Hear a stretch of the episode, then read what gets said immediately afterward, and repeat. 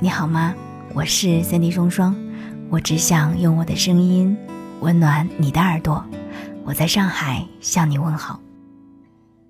前两天我看到桃子兔子在公众号上写了一篇文章，叫做《当心你身边的情绪鼓风机》。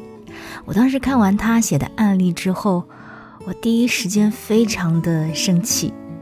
但是当我冷静下来之后，我又想到了关于我们情绪不稳定啊，很多焦虑的另外一个源头，有没有可能这些本身很小的困惑，因为别人的推波助澜，导致于你的焦虑被放得更大？我们一起来听听看桃子兔子的文章，我想应该会对你有所帮助。他说自己周末的时候坐地铁出门了，身边是两个小姑娘。也不知道他们是朋友还是同事，一路都在聊着工作上的事情。A 是主要说话的那一个，但 B 的回应却很有意思。A 说：“老板总是在快下班的时候叫人开会，这个月已经是三次了。”于是 B 就说：“就是，一点儿也不考虑你们这种住得远的人，每天到家都几点了？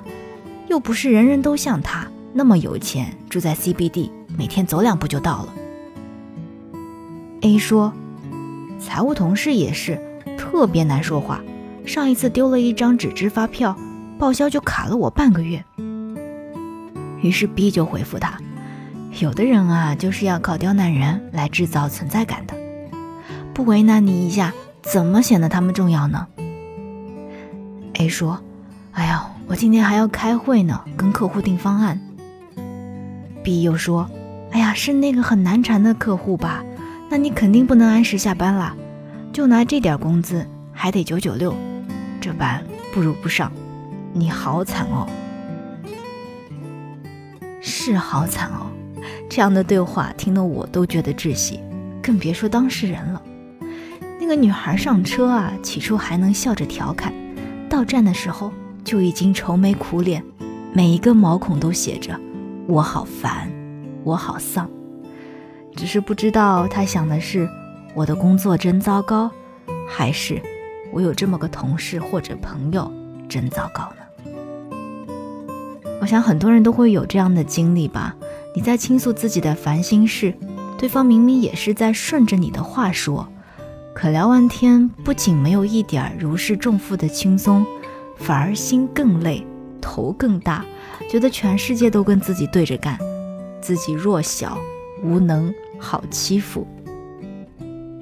我把聊天中的这种回应方式称作为情绪鼓风机，因为他们看似是在回应你，其实每一句话都是在放大你的负面情绪。心理学上有一个理论叫做“撼龙剃刀”，意思是所有能解释为愚蠢的，就不要解释为恶意。这个理论又被后人做了延伸。能解释为愚蠢的，就不要解释为恶意；能解释为无知的，就不要解释为愚蠢；能解释为可原谅的错误的，就不要解释为无知；能用你未知的其他原因解释的，就不要解释为错误。你发现了吗？这个延伸其实是一层比一层友好的。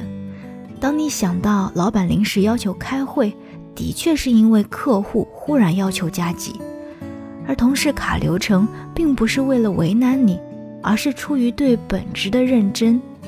加班和被耽误的事实都不会改变，但你内心的感受却会好很多。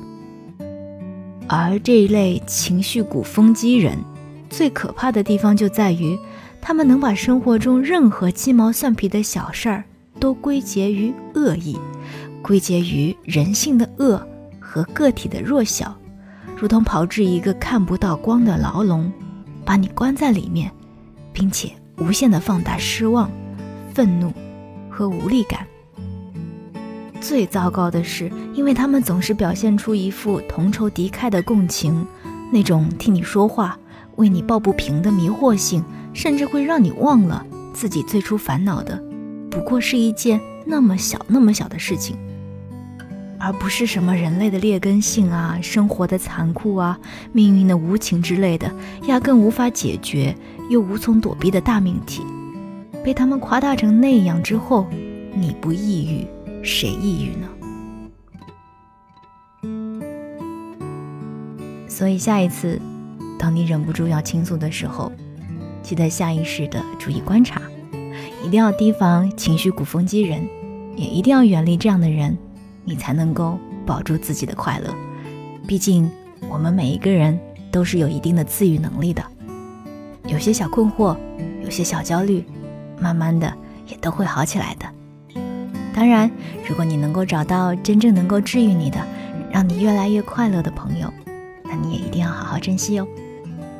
我是 Cindy 双双，愿你能够成为自己想成为的样子。我们下期再见。